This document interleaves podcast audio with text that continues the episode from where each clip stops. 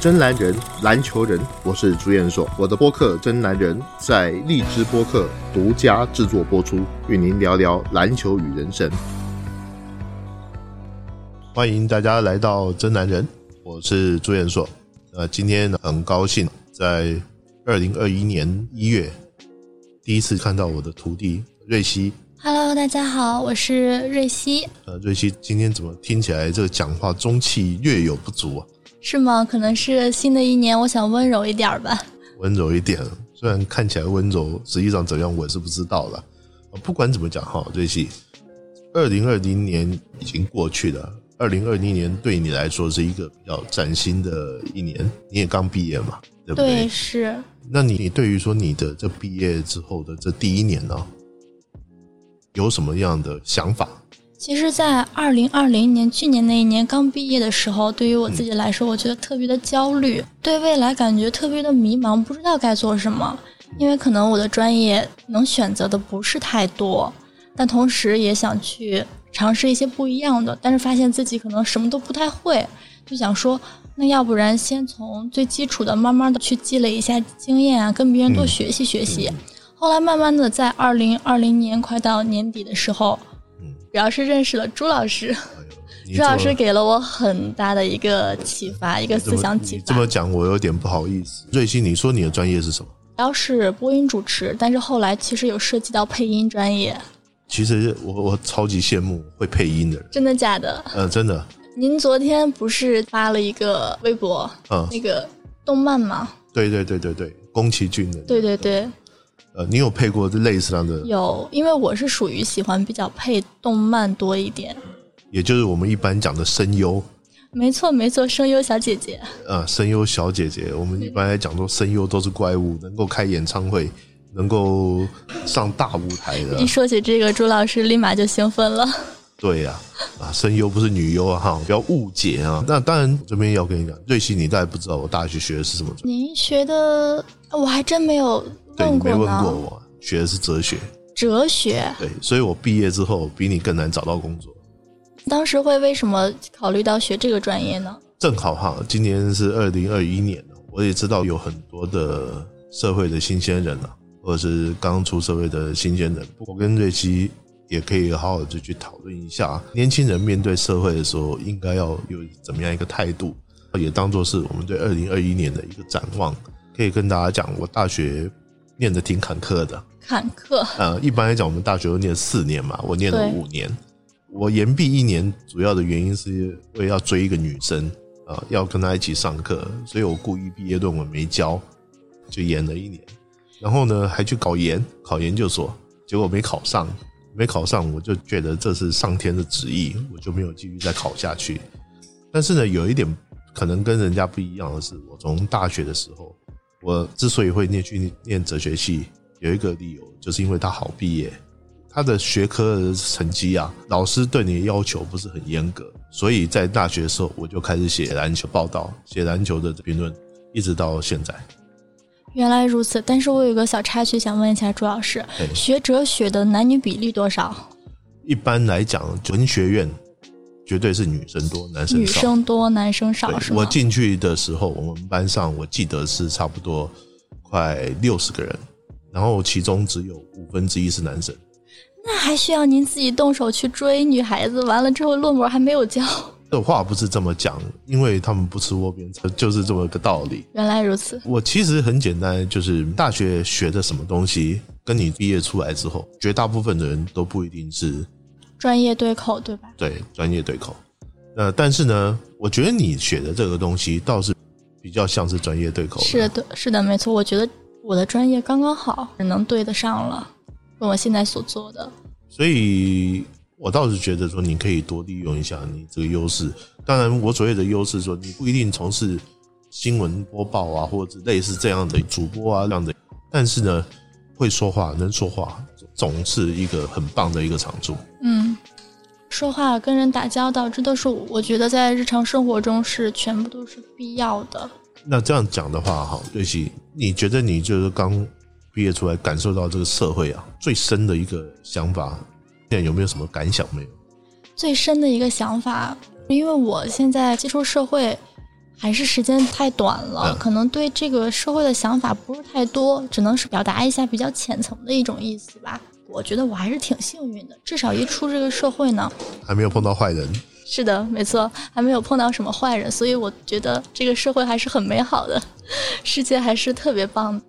不错，所以其实这样子保持乐观哈。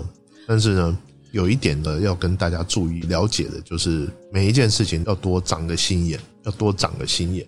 所谓的长个心眼呢，我记得我在刚毕业、刚出来工作的时候，我出来社会工作是二十七岁，我才开始我的第一份在社会上的工作。之前的什么兼职啊，或者是那个，我都没把它算进去。包括我之前在给帮人家写稿啊，做赚稿费，我大学学费几乎都是稿费。那您从大一的时候就开始在兼职了，对吗？应该是说写稿件就是赚稿费，赚稿费，呃几乎大学学费都是靠这个。这个也是在学校里面完成，你也不用到外面去，所以我的日子算是过得比较单纯。直到我在做第一份工作，是去我父亲的公司做工程的采购。我记得第一份工作是做隧道，做隧道，呃挖那个山洞隧道，这跟您学的专业哲学完全风马牛不相及。在日月潭啊，在日月潭做那个隧道，当然我也不是说去挖土啊，或者开什么机械啊，而是做采购。采购你要买很多的原物料，什么水泥啊，有什么机械的那些名词，我要搞懂。人家告诉你缺什么，该进货的去找，那您觉得您当时的第一份工作在里边遇到的困难，以及说做的很痛苦，因为那不是我喜欢的东西。那遇到了哪一些事情让你觉得特别的痛苦之类的呢？碰到的全部都是男的，全都是男的，就没有女性同事，对吗？只有一个女性同事是一个会计，但但是是其他的都是。我记得我还要再管差不多一百二十个劳工，外籍劳工。最后啊有一个后遗症，在那里我被传染了肺结核。这个事情到现在为止一直是蛮火大的，这都是差不多快二十年前的事情了。被传染了肺结核，对，好吧，这还真是一个坎坷的经历啊！第一，份工作没，错，没错。我第一份工作其实是有一点这样子，而且我大概是做了三个月左右，三个月左右是吗？就没有再做了。后来是我的老师叫我回去做杂志，做篮球的杂志。所以就是说，您回去做杂志的时候，这是您工作上的转折点，对不对？对，从那之后我就一直在篮球的媒体圈一直待下来，一直直到现在。所以这个人生呢、有的时候应该是说你要有一些贵人，然后你要抓住贵人给你一些机会，是的，没错然。后再朝那个目标去努力就可以。但是我挺好奇的，朱老师，就是您从来没有跟我讲过您这个工作上的转折点的这些事情。因为因为你没问过，那今天能不能跟我说一说呢？好，可以啊。我父亲这本身他是一个土木技师，偶尔要画桥梁啊，画图啊，然后计算所谓的工程标单。比如说你一个工程要花多少钱，要去标单，然后去跟政府单位去招标，跟谁去招标，像这样子。他曾经告诉过我说，他的人生呢、从他出社会一直到他退休，他的人生其实就是四五个工程就度过了。如果你一个工程以四年五年来计算的话，四五个工程也就二十多年就过去了。我也去过他的工地啊，我很佩服他，他耐得住那种寂寞，因为你的工地很多都是在山上或深山里面，讲的不好听一点，鸡不生蛋，鸟不拉屎，然后只有远方的小动物，空气很好，晚上可以看到很多的星星，没有雾霾是吗？嗯没有雾霾，什么都没有，但是真的是什么都没有，是真的什么都没有，人都没有。除了你的工人、工地里面的东西之外，住在那个公寮里面也是临时搭建的。我自己也住过，很清楚那种感觉到底是什么。更何况早年他在做工程的时候还没有什么网络，我那个时候还运气很好，还有网络，所以无聊的时候我还可以上网。但是还有什么？什么都没有。体认到一点，就是说，你去做一个很单一的一件事情的时候，而且要长时间去做，我没有办法这样子。就像是日复一日的做同样的事情。对，但是我很敬佩能够做这样的事情的人，他要面对寂寞。那当你做完的时候，你可能会很有成就感。对，是，就像是要耐得住耐心一样做一件事情。尤其是像我们这种刚毕业的大学生来说，很多时候为什么大学生跳槽的那么多，可能刚到一家公司以后，没有适应新的环境，没有适应新的同事，因为加班太累，导致自己就说我不干了。以前有这么一句笑话，都说是老板炒员工鱿鱼，现在都是 员工炒老板，炒老板有余。我自己也有想过这个问题，心性就是一个很大的关键。每个人做什么工作，还是要考虑到你自己的个性。举例来讲，我曾经认为我自己很适合科研人员，我很喜欢科学的东西。到了高中以后，我才发现我一点都不适合，因为我没有办法说去做一件事情十年、二十年不变。但您现在做到了呀？做到什么？篮球啊？哦不，篮球是经常在变的，它是经常在变动的。哦，即便是篮球，我也不会只是做篮球而已，我也会接触很多其他的东西，不断的去填充新的元素，对不对？我有的时候去填充新的元素，是为了要做好原来你的本职工作，你要让它变得更好。我会去接触更多不同世界里面的一些新的东西，也只是希望说能够让我篮球写得更好，说得更好。在朱老师您这些工作经历当中，接触了哪些新的元素，让做篮球啊有一些更很多的体育，也包括说你平常自己喜欢的爱好，像围棋啊等等之类的这些东西，有一些看起来是不太相干的。你要把它能够组合起来，你才发觉说他们其实有高度的相似性。很多的运动或是很多的人生的一些经历啊，你要把它做好，你只要掌握到一定的原则。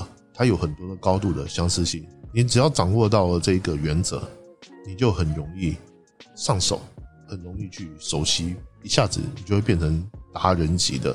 所谓的达人级，你不会碰到这些事情，你讲不出话来，或者讲不出来它到底是什么。现在很多的年轻朋友有一点很重要，你一定要有自己的兴趣。你要有自己的兴趣之后，你就会热爱它。你热爱它，你就能够说出点道理来。我记得朱老师，您跟我说过一句话，要找一个自己喜欢做的事情，对，而不是说一定要去擅长做的事情。前提是要先取悦自己。你有一个自己喜欢做的事情，你就能够对这件事情说出一点道理。你能说出的道理，你再把这个道理挪去做其他的事情，有时候会出乎意料的得心应手。所以您在一开始接触篮球的时候，也是因为个人兴趣爱好。对。那您喜欢打篮球吗？我在得肺结核以前，我是常打，就是一场肺结核，我的肺活量变得比较弱，但是这不是太大的理由。后来发现，我站在旁边看篮球，比我上去打篮球得到的东西要更多。从很多的方面，打篮球，初中的时候、高中的时候打的最疯，我几乎每个周末一跟朋友一直打到傍晚。但是，瑞幸还有一点。是制约我，就是我的近视，我的左右眼两眼近视都是一千两百度以上，万一我的眼镜打坏了，是很麻烦的一件事情。所以您初中、高中的时候已经近视了？呃，那时候大概是六七百，那么高，是不是因为学习太用功了？不全是。我在初中、高中的时候，我的近视程度达到了四五百，我一直以为是我学习太累了，后来我才发现。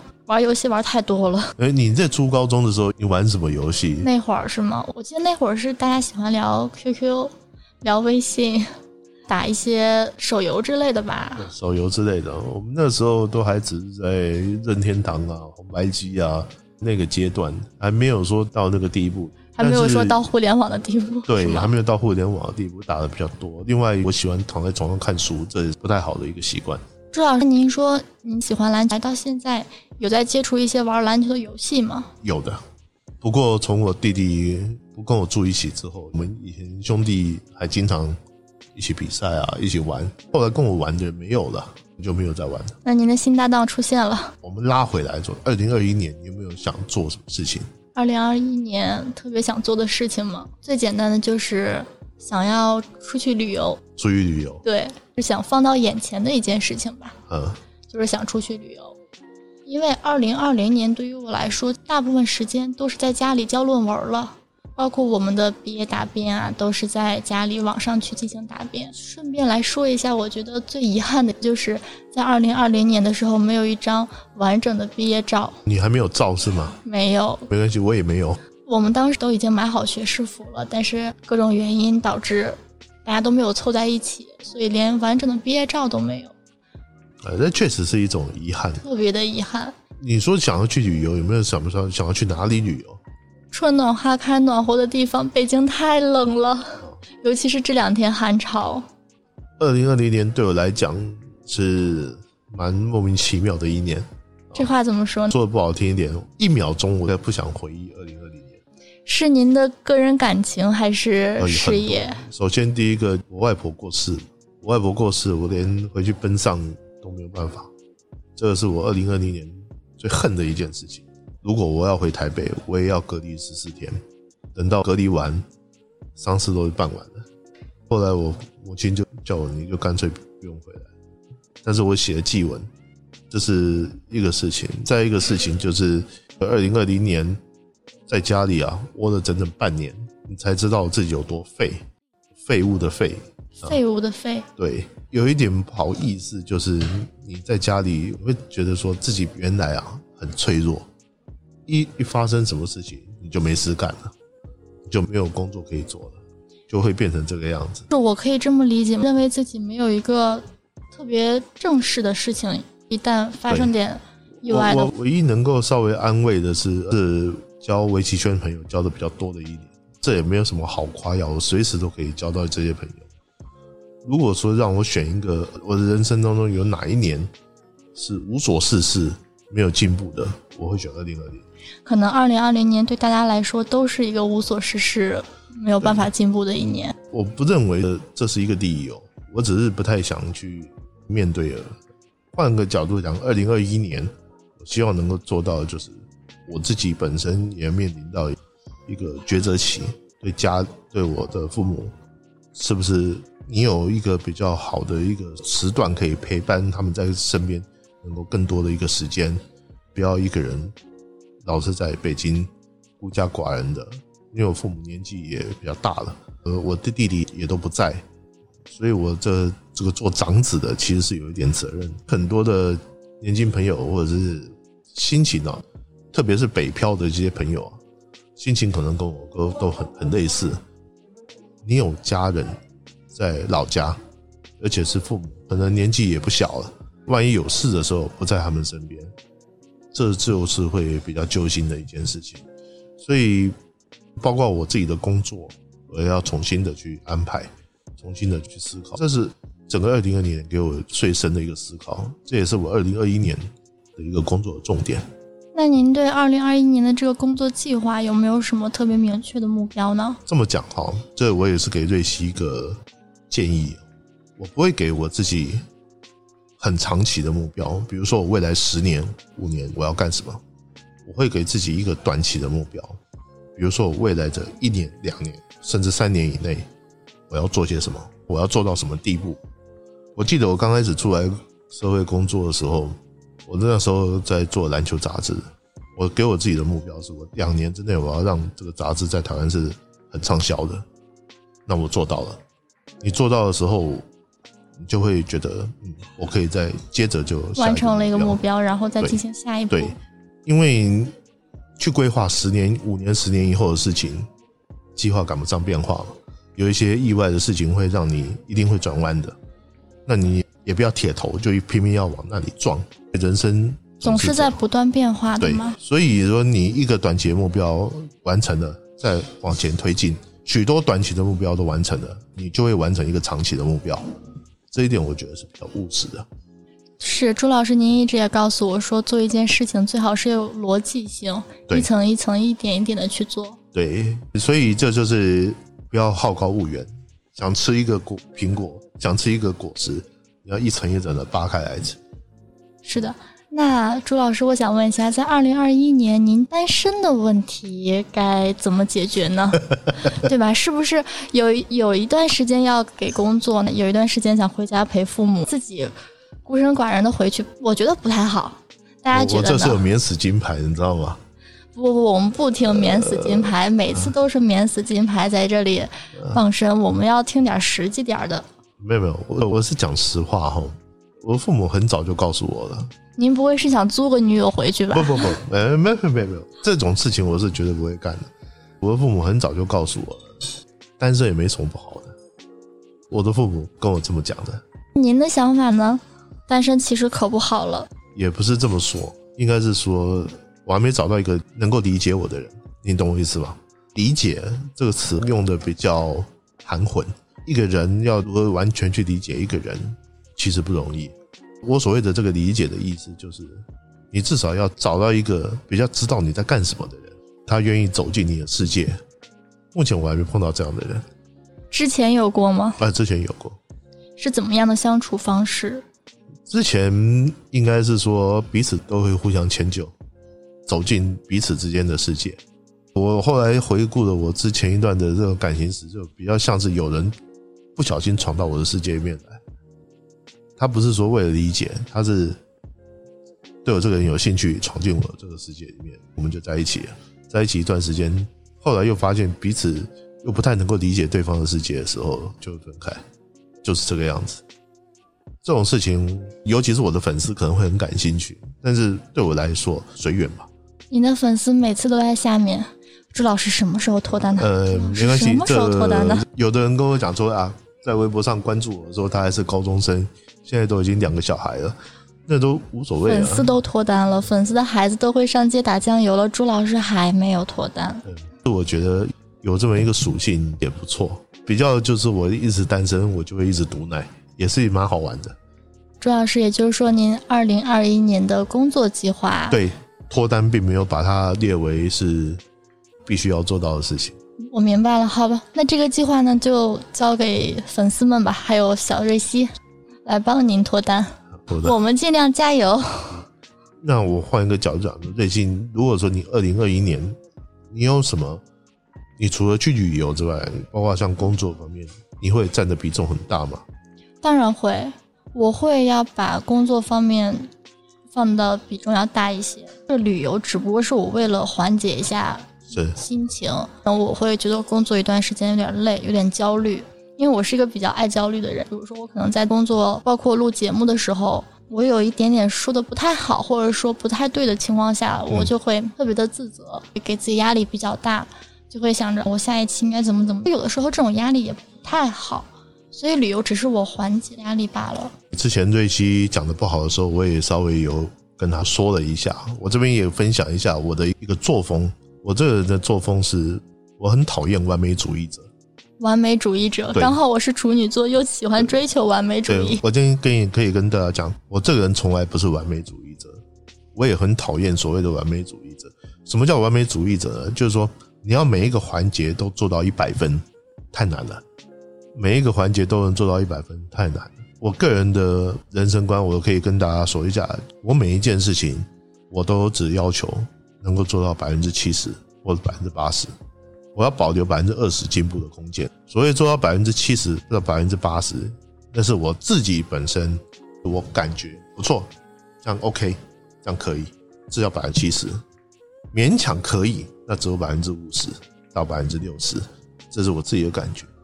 但是我做了百分之七十八十的时候，我还有百分之二十的这个部分是指什么呢？是指说你看起来你说你很 OK，而实际上它没有完全的 OK，这里面有百分之十。另外百分之十是，你自己觉得很 OK，可是旁人看起来也不很 OK，这又要扣掉百分之十。所以你当一个完美主义者自认为做到百分之一百的时候，是没有把旁人的感觉顾虑到里面，你只是自己感觉良好，你觉得你自己做到百分之百，可是在旁人并不是这么想，所以没有什么百分之百的。最好的办法就是你每一次做事情。